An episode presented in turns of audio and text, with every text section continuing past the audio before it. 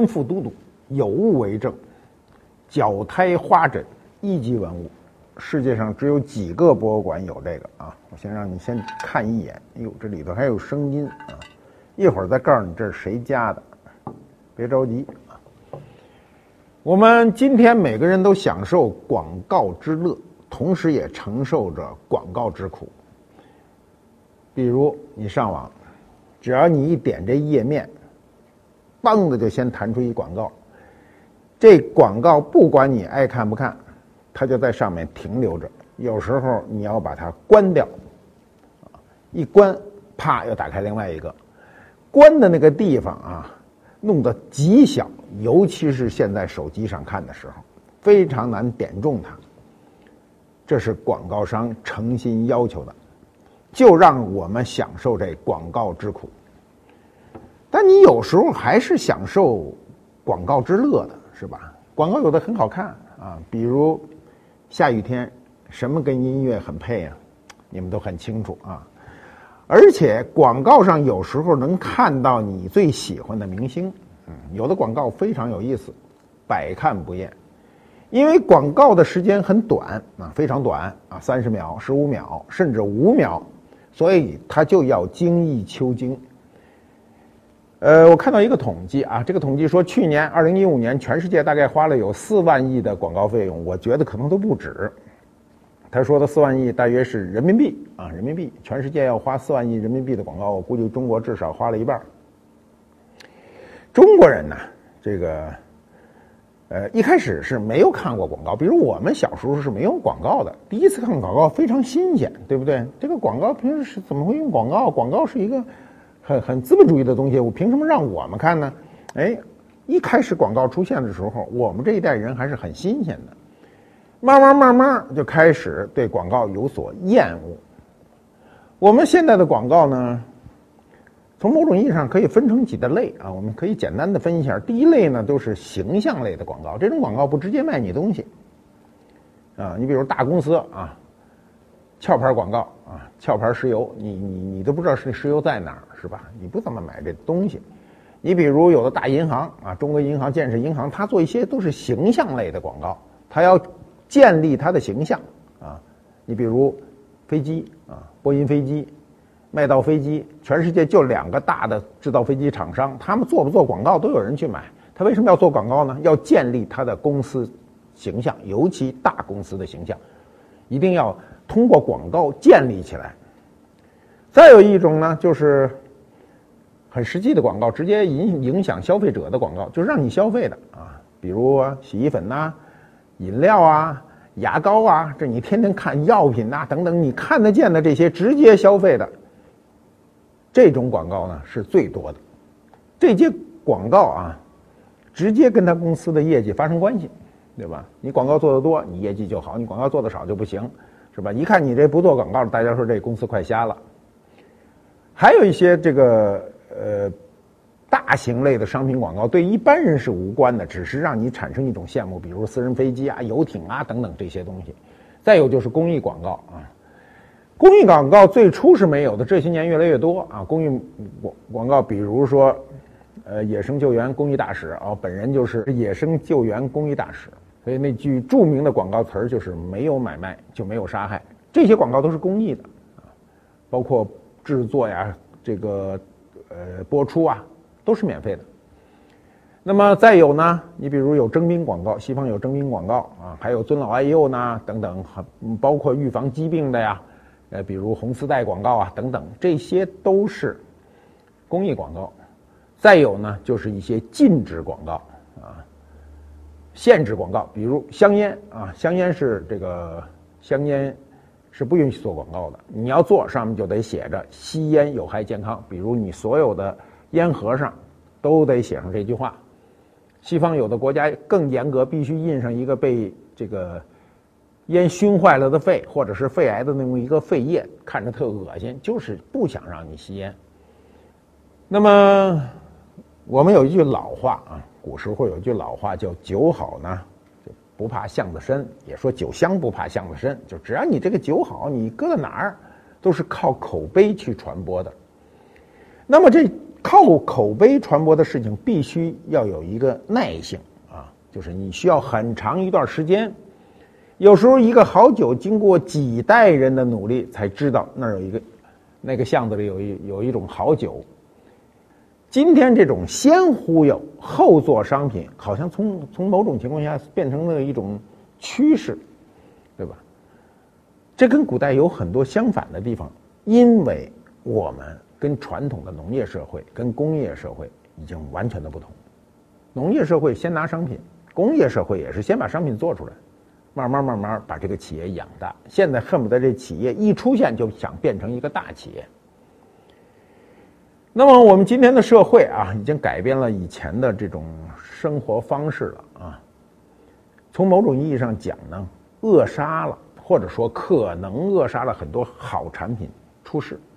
可能有很多人啊没有能力做广告啊，我就兢兢业业做一点小商品，结果没有长大，最后就萎缩了。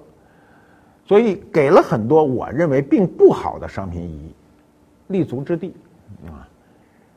那么这个中国广告啊，据说有数据测试啊，就中国广告的转换率是世界第一的。就是为什么中国人特别爱做广告？就是中国的广告率是。就转换率啊是世界第一的，我们尤其那种很初级的简单的商品，非常这个容易受广告的影响，对吧？我们的广告呢，由此变得简单粗暴，我给你念两条，你们听听啊。发家致富靠劳动，这不用说了。勤俭持家靠京东，你们觉得这可能吗？养殖饲料靠恒大，猪肥鸡壮鱼称霸。你听听啊，恒大饲料。再有大家最耳熟能详的一个广告啊，当年在央视没少播，叫“挖掘技术哪家强？山东济南找蓝翔”啊。所以这种简单粗暴的这个广告啊，就是就就差点说啊，那厂家就差点说你要不买我，我就抽你啊，就这意思，太直接了。一点都不优雅。你看，古代的广告反而特优雅。我们以前讲过啊，这个悬壶济世，这壶呢就是葫芦啊。过去汉代有个人叫费长房啊，他这个就是悬壶济世啊，所以我们民间才有了葫芦里你卖的究竟是什么药的这样的俗语。那么这种食物广告过去啊，挂一葫芦，门口挂一葫芦，这就是药房啊。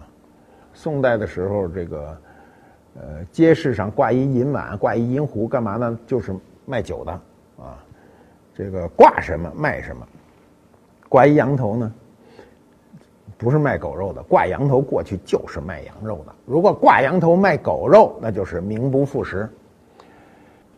广告是双向的啊，有的广告是反向的，不是说我要卖东西，而是我通知你一件事儿。比如历史上有个非常著名的故事，叫悬鱼太守，《后汉书》里杨旭传的所载。杨旭呢，是这个泰山平阳人，就是今天泰安人啊。他为官清清廉，这个奉法。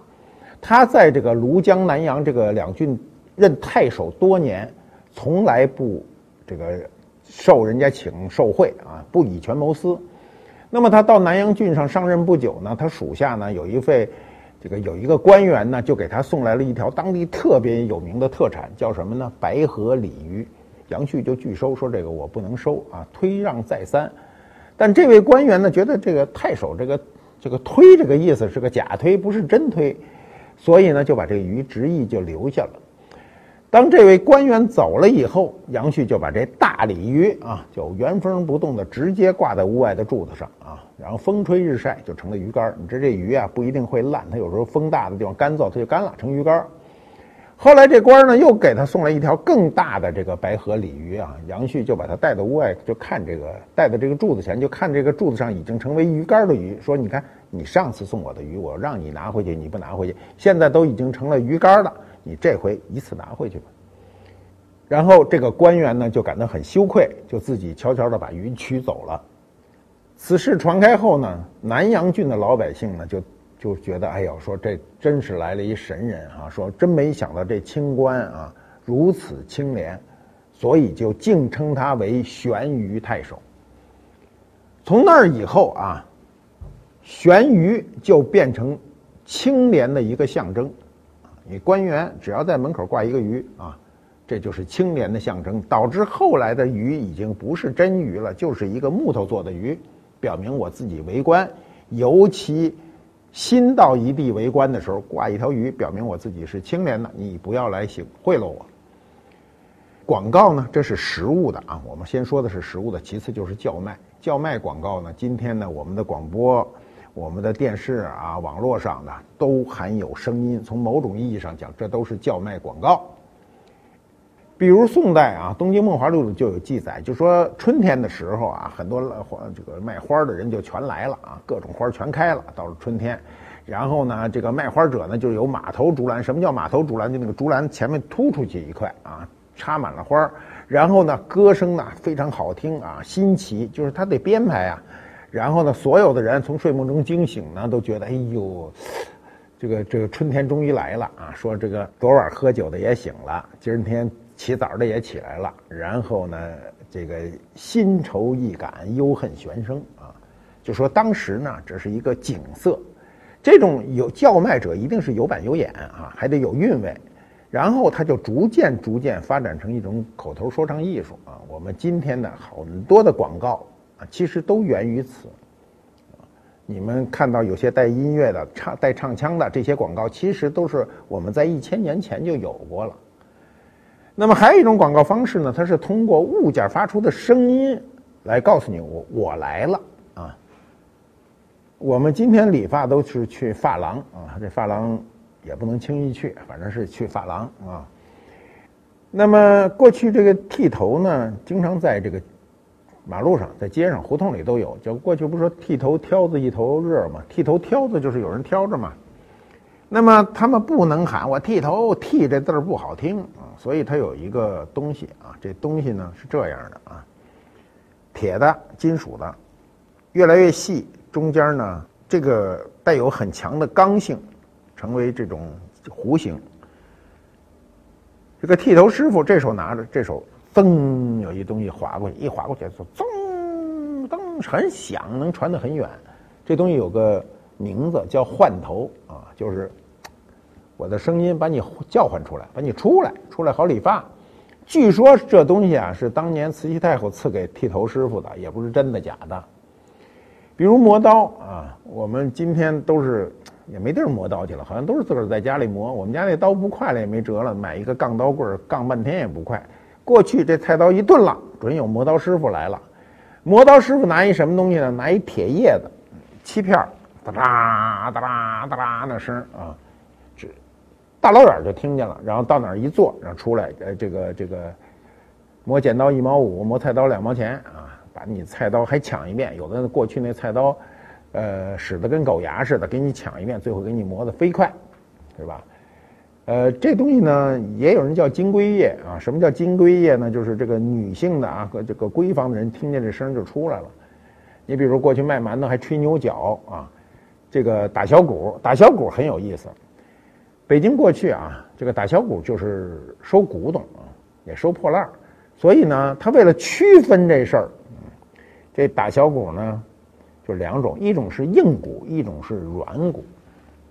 这硬骨和软骨是声音之分啊。那软骨可真不是说软的跟个皮囊似的，敲都敲不出声来。不是，硬骨是嘣嘣嘣的那声，软骨是砰砰砰的那声。砰砰，你一听你肯定就分分出来硬软了。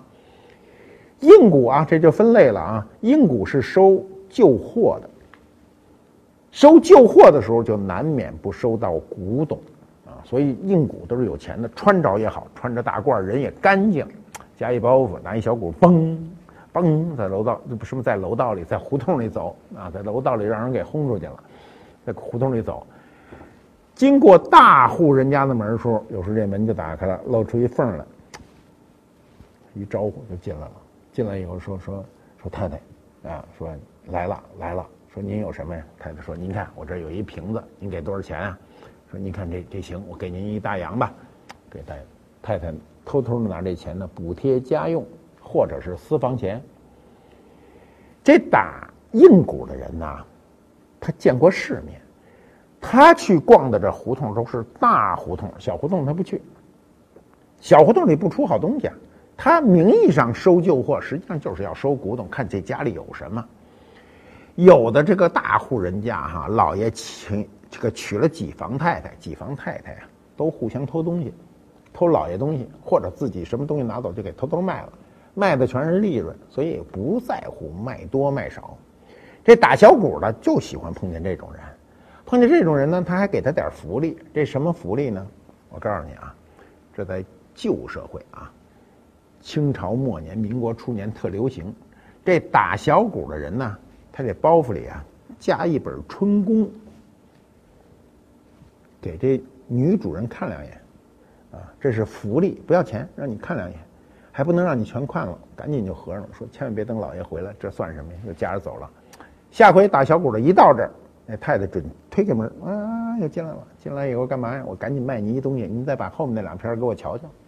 啊那么打软骨的啊，他就是收破烂儿，就说白了全是收破烂。所以打软骨的这种小贩呢，他就不去这大胡同，他就去这小胡同啊。他都很清楚啊，哪个地方能出东西。你觉得这事儿新鲜吧？不新鲜。他的职业让他积累了很多经验。我当年啊，这个二十几岁的时候喜欢这个。收藏啊，喜欢这东西，没地儿找去。整个中国没有这种市场，也没有拍卖行，也没有商店，什么都没有。你上哪儿找这东西去？你就得通过这些打小鼓的人。啊，我记得那时候我还在出版社呢，有个人来找我，就说：“说哎，说你不喜欢这个吗？我带你喝街去。什么叫喝街呀？喝街就是这打硬鼓的，只不过打硬鼓的人不出声，就敲鼓。”谁都明白了，后来这个行当不是没了吗？就必须喝街，就是沿街走着喊，有古董我买，有破烂我买，就那么喊。后来我说这我多丢人呢，我跟着你去，你这好，满街的喊收废品呢，我跟着你不丢人不去。他说你呀要嫌丢人呢，你跟我保持一段距离，我喊出来以后，因为我不认呐，说我喊出来白喊出来啊。说我带着你，我一喊出来，那你就凑过去看啊，看这东西不错呢，给我一个信号，那咱就买了。买了以后呢，我就便宜卖给你，就这意思。这些人就积累了很多喝街的经验，他就告诉我哪条胡同能喝出东西来，哪条胡同你白喝，你在那喊破嗓子也没有。为什么说这胡同里都是穷人？没有，没东西。哎，我觉得很有意思，他就很清晰的知道整个北京城乃至北京城周圈地方什么地方出东西。比如当时他告诉我，通县出家具，我说为什么通县？通县当时你今天叫通州区了，是北京市一个区。过去那通县离着城里远着呢，骑自行车得骑好几钟头呢。说那儿为什么有啊？哎，他就有道理，当年。黄花梨家具由苏州做好了以后，从南通起运到北通，北通就是北通州啊，北京通州啊，下船，然后再经过商人贩卖到北京城内。那么你比如一次进了十张八张桌子哈，卖了那么九张啊，还剩一张怎么办？自个儿留着用。所以通州出了很多黄花梨家具，它一定是有道理。那么过去啊，就。清朝啊，末年、民国初年的时候呢，北京的这个广告啊，就这种街头广告，实际上是使北京城活色生香。二十年代有个英国诗人啊，曾经写过一本，写过一篇文章，就叫《北京的声与色》，写的就是这事儿。他把当时走街串巷的小贩，呃，用这个招来顾客的方式的种种声响呢，他形容成什么呢？他说形容成街头管弦乐乐队儿。他分别列举了哪个是管乐，哪个是弦乐，哪个是打击乐，对不对？他说那个走街串巷的理发师傅，就剃头师傅那个噔那换头啊，说那声音啊，就很像西洋乐师用的定音叉。你看我们的大乐队都有定音叉吧？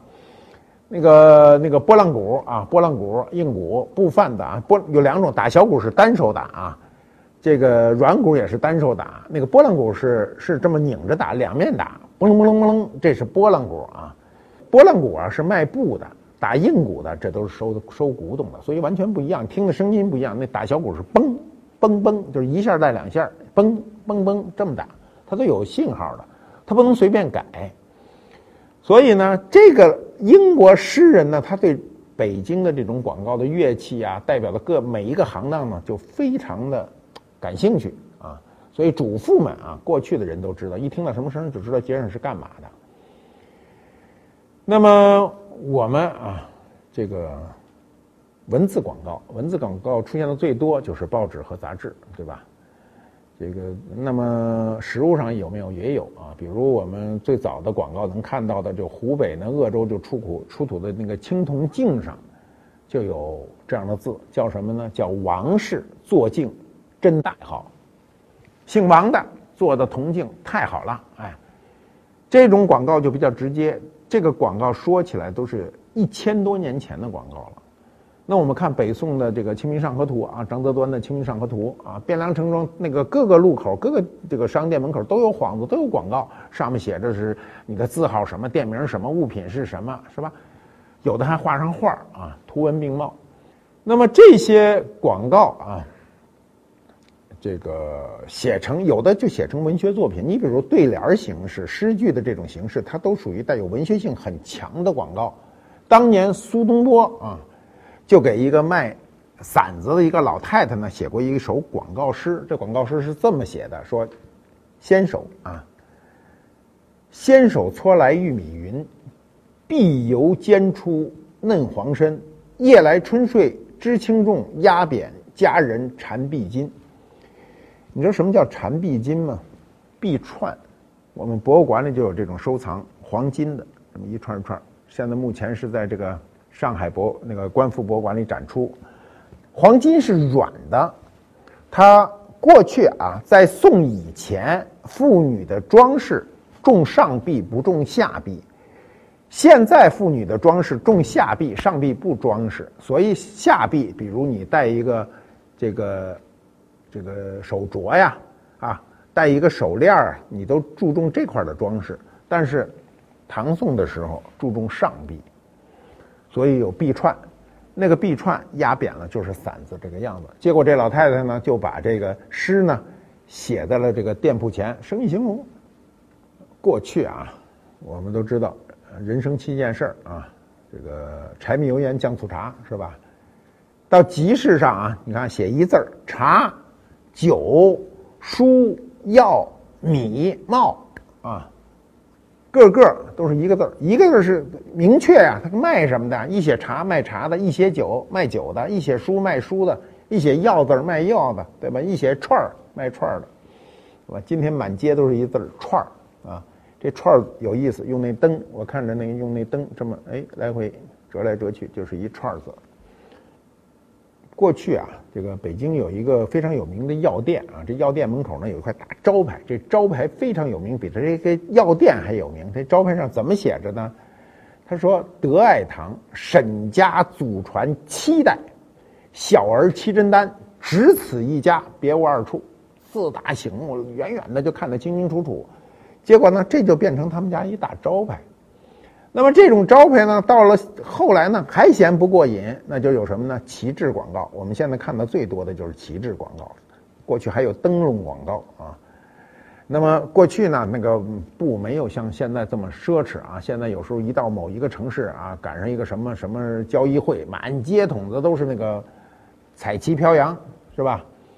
那么呃，过去啊，过去的这种旗帜广告、灯笼广告就没这么夸张。那么这种悬置啊，就所谓所谓悬置，就是把旗帜悬起来嘛。我们现在往往都是竖着，因为受现在电线杆子影响，啊，你比如我们有时候从机场回来的时候，一看这个机场两侧全部都是旗帜，那么这些旗帜呢都是这种竖条形的。那过去经常横挂着，所以叫酒旺子，远远的一看就知道卖酒的嘛。这些都是一些标志，所以你一看到这个。这个幌子就知道里头是干嘛的。印刷，印刷广告呢是随着印刷术的发明呢，就逐渐逐渐就有了。因为印刷广告是最为方便的。我们今天的这种小叶的啊，撒传单式的这种广告，还是印刷广告的延续。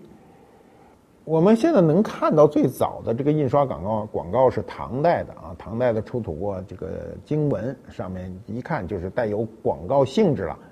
纸边上还写着啊什么什么坊什么什么铺发售啊，写着这样的字样，就写的很清楚啊，跟现在的广告要素基本上都，呃，都一样了啊。比如宋代很多小商铺上已经很流行用这种纸样的广告，这种广告呢，其实，呃，在我的小时候还看得见那种包装纸上盖着大红章，各种红章，卖什么的都盖一张，就是实际上它就是买来的这种包装纸，每张包装纸盖一。红章，然后包起来，给你包起来，你回去一看就知道是这个这个店买来的东西。这些呢，实际上都是一物两用，既当包装纸，又上面做了广告。好的广告啊，很重要的一点就是给你留下深刻的印象。你比如你要年轻，你可能能记住啊十多年内的好的广告；你要岁数大，你可能我一提你也能想起来几十年来有多少广告给你强烈的印象。比如早年啊，这是我那时候在出版社。就知道的，就说柯达广告，柯达现在都没了。这公司，柯达公司由于数码相机的革命，愣把这么大庞大的一个公司，那是原来奥斯卡这个发奖的永久赞助商，居然没了。啊，柯达广告是这么说的：说你摁快门，其余我来。你只管照相，胶卷啊、冲洗啊、相纸这都是我的事儿。所以呢，这个广告很体贴人心。你比如英特尔公司的广告，给电脑一颗奔腾的心啊，这话说的非常坚决。我比较喜欢中国五矿公司，这是一个中国的大国有公司啊，五矿矿山的，它的广告词，它的广告词八个字，叫珍惜有限，创造无限。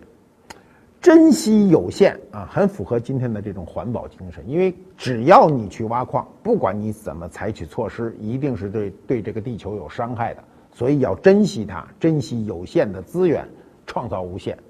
我们人类毕竟要往前走，所以很多这个地球上的物质要为我所用，所以要创造无限。啊，有一种最近有一种什么饮料吧，叫尖叫，是吧？说让你心跳不如尖叫，这个就比较讨巧啊。有一个广告词儿啊，我看看你们能不能猜出来是什么啊？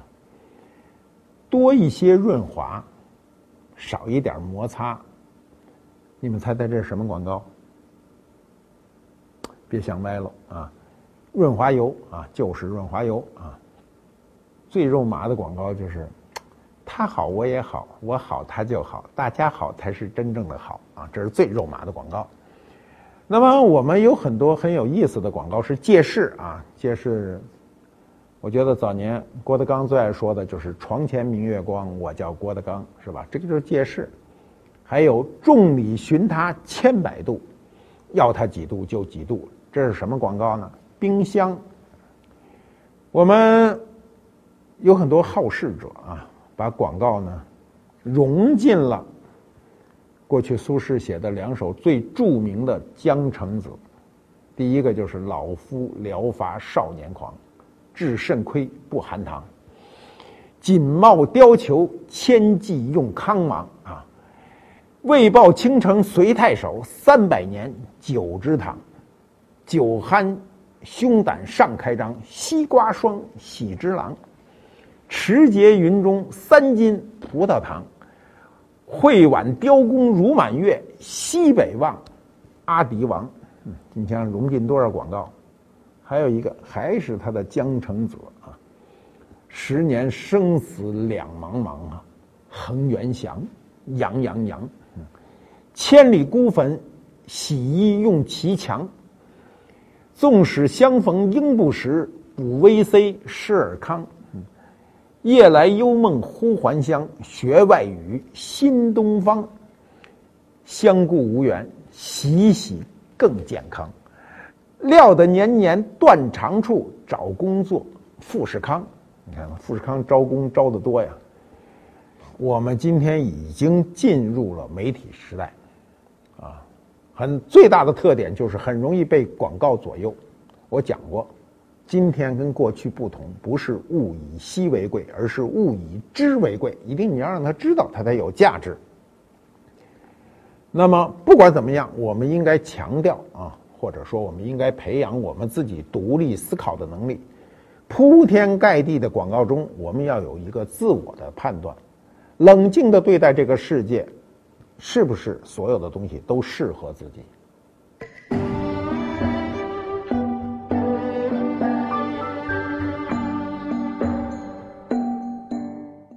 官复猫揭秘官复秀，啊，我们一开始看了一眼啊，这里头有声音，这声音呢，有一点声音，这声音并不是什么先天搁进去的，脚胎花枕，脚胎是用两种颜色不同的泥啊搅在一起做出花纹，脚胎在唐代非常的流行啊。脚胎有满身都是脚胎的，比如有些容器碗呐、盘子啊，全部都是脚胎的。那么这个脚胎枕呢，只是在中间这个菱形块中是脚胎的，还有这两个角上这一小部分是脚胎，剩下的花纹全部是印出来的。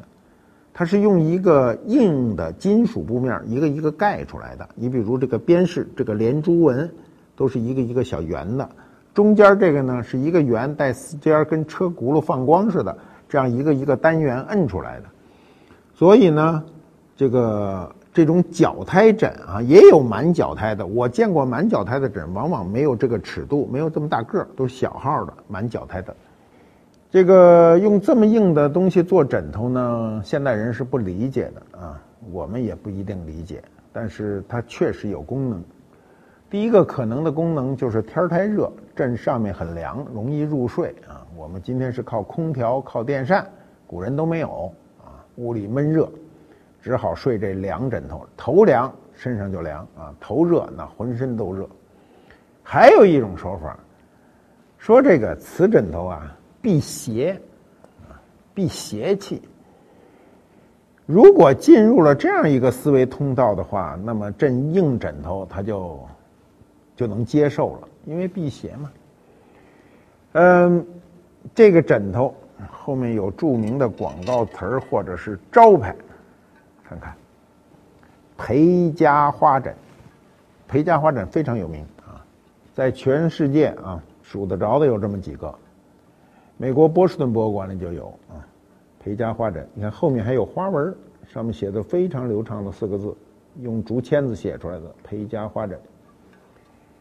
你看，做枕头必须留一个放气孔，这个气孔搁的位置也非常的正，而不是随意的。我们看到很多枕头都是随意捅个洞，把气儿放出来就行了。为什么要留这个洞呢？是因为枕头是空心的，在烧制过程中它会膨胀，那个气要出不来，它就炸了。侧面印有小花儿啊，这种跟车轮似的小花儿，整个枕头。成如意造型，枕头啊，如意造型是非常多的。为什么呢？让你做一个好梦，让你做一个好梦，天下的事儿都能如你的意。这是我们的官复猫马都督啊，跟我一名啊。我们官复猫到现在有二十多只了。官复博物馆给这些流浪猫或弃养的猫搭建了猫办公室和猫别墅，聘请他们呢当猫馆长，他也当不当，他走了。还把官府猫的形象做成漫画，让他们讲述中国的文化、中国的历史、中国的文物，让孩子们更能接受。每周一、三、五，我们的漫画在微博、微信上更新，扫描屏幕上的二维码即可观看。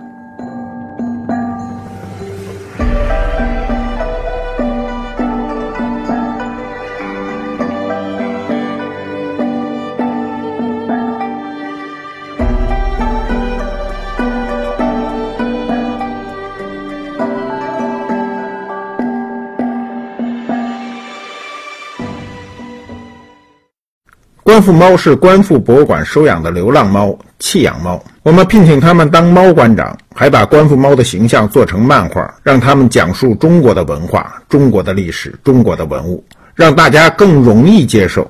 每周一、三、五，我们的漫画在微信、微博同步更新，搜索“官复猫”即可关注我们。